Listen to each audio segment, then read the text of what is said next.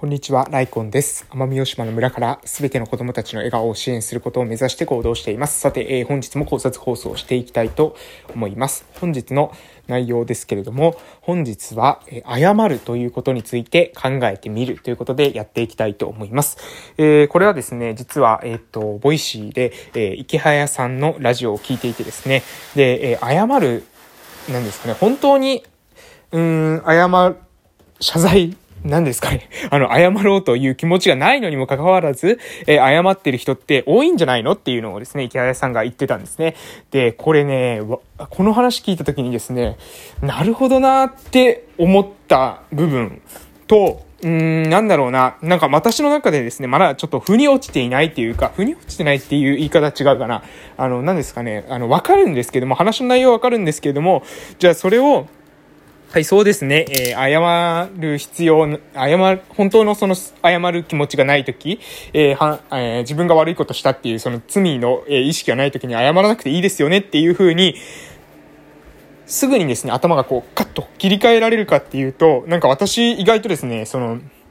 いや、本当は、えー、謝る必要ないんじゃないかなって思っててもね、結構やっぱ謝ってるところってあって、なんかすいませんとかって結構言ってるけど、でも実際は心の中ではね、多分あんまりすいませんって思ってないっていうことがね、結構あるんですよ。え、まあそういうこと言う時点でもうちょっと、あの、変な話なのかもしれませんけど、なんでこういうことになってしまったんだろうっていうことをね、ちょっと今考えてですね、もうこれからは、えー、謝るっていうのを、もうできるだけやめていこうかなっていう、そのどういうことかというと、あの、本当に、あの、悪いことしたなっていうふうに思った時にはね、謝っていこうかなと。で、今までみたいに、なんだろう、本当は、えー、自分は悪いとは思ってないのにもかかわらず、えー、謝るっていうんですかね、その、形だけすいませんとかっていうようなことっていうのはね、もう今後しないようにしていこうかなというふうに思ったので、それを含めてですね、この、えー、配信というものを、え使ってね、その記録っていうのを、え取らせていただこうかなというふうに思いました。うん、まず、えー、話の内容なんですけど、えー、池谷さんが言ってるのは、えー、池早さんですね、が言ってるのは、えー、どういうことかというと、えー、なんかですね、この社会の、まあ、文化っていうか、日本的なその文化なのかわかんないですけども、とりあえず、なんか謝るみたいな、あなんか悪いことをしたっていうか、その、なんだろう、えっとですね、なんていうのかな、えー、まあ、謝罪会見とかあるじゃないですか。で、なんかその謝罪会見でですね、申し訳ございませんでしたとかって言ってですね、まあいろんな人が謝ってる様子ってあると思うんですけど、じゃあその時ってね、なんかその謝ってる人たちってね、本当に心の底から、えー、申し訳ないって思ってですね、謝っているのかなって思うんですね。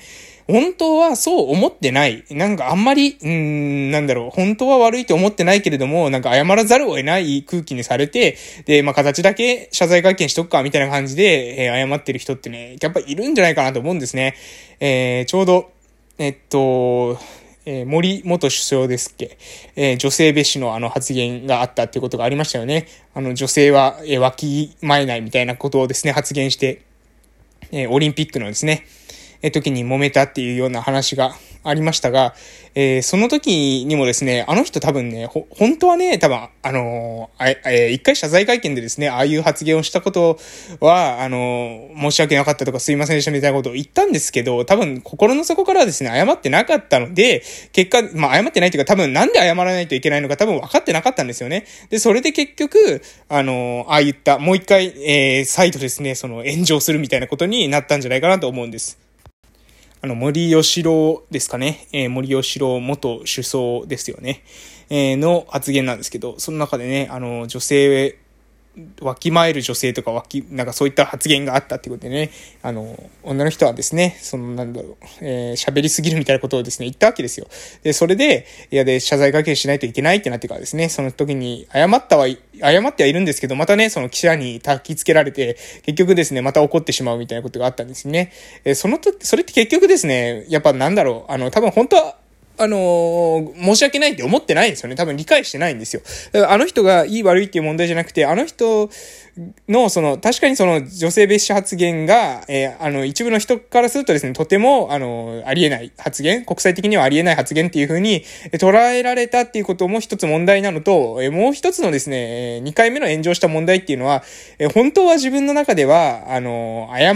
らないといけないっていうふうに思ってないのにもかかわらず謝罪会見を開いてしまったっていうのもですね、えー、2回目の、その、何ですか、えー、よりですね、えー、何ですか、その、謝罪会見なのにもかかわらず、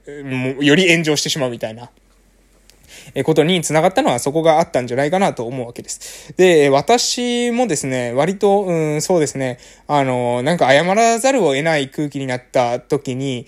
なんだろう、心の中ではですね、本当は、あの、なんで私が謝らないといけないんですかっていうふうに思いながら謝らされたっていうことがですね、実はね、あって、で、えその時にもね、やっぱね、心の底からね、謝ってないんですよね。謝れないんですよ。うん、なんか私形式だけでですね、そうやってなんだろうな、謝るっていうのがね、どうしても苦手で、本当に申し訳ないって思った時にはね、謝れるんですけど、そう、なんで謝らないといけないんだろうって思ってる時は、うん、なかなかですね、なんか周りに、その謝れって言われても、なんか謝るほどのことかなとかですね、本当にその、なんですか、その、なんでそこまでしないといけないのかなっていうふうに思ってしまうんですね。なので、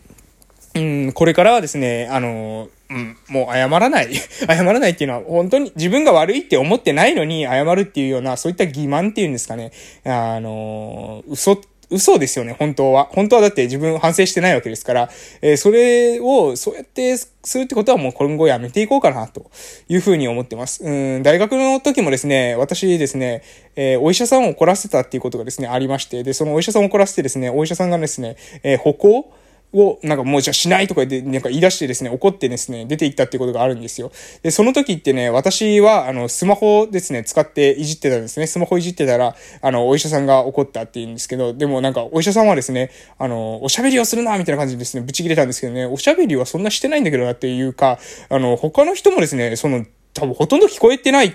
うん、じゃないかなって思ったんです。で、他の人がですよ、他の人が怒って、他の人がなんかうるさいとか言って言うんだったらわかるんですよ、まだね。でもね、そのお医者さんは、なんで切れたの？っていうか、なんか、なんで怒ったのかよくわかんなかったんですよね、正直。でも、なんかそれで結局、なんか怒って、え抗議しないとか言ってですね、出て行っちゃったから、あの、先生たちがびっくりしてですね、それで謝りに行けみたいな感じになって、謝りに行ったんですけどね、その謝り、一応行ったんですよ、形式だけ。でも、あの、多分私の態度あんま良くなかったんでしょうね。それで、それで結局、あいつはなんか謝らずになんか睨みつけて帰ったみたいな感じでですね、もう、もう、二度炎上したんですよ。だからまあ、森吉郎、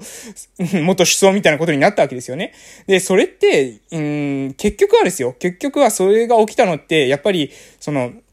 うん、私自身なんで謝らないといけないのかわからないのに謝りに行ったっていうことが2回目の炎上なの原因なわけですよね。その余計ですね、睨みつけて帰ったとかそう言われる、え、結局そうなるわけですよ。だから、謝っても謝らなくてもですね、どうせそういう風に言われるんだったら、だったらもう謝らなかった方が良かったかなって今は思うんですね。うん、で、それで、いや、最初でね、そういう風な、なんかスマホいじるなとかって言われたらですね、それまでかもしれないですけど、ね、あの、え、ね、なんか、なん、なんか、まあ、そもそもそれも意味わかんないですしね。なんか、なんだろうな。なんで、あの、スマホいじっちゃダメなのか。その、スマホいじって迷惑かけてるとかですね。えー、言うんだったらわかりますよ。でもね、あの、別に迷惑かかってないんじゃないかなって私は思ったんですよね。周りの人に迷惑かけてないし、えー、私がお金払ってですね、授業受けてるのになんでスマホいじって怒られるんだろう。意味不明だなっていうふうに私は思ったんですよね。まあ、ちょっとあの、な、その生意気なマインドがですね、結構強いかったタイプだったので、えー、なので、うん、そうですね。あの、それは、うん、私の欺瞞だったな。まあ、欺瞞っていうか、その演技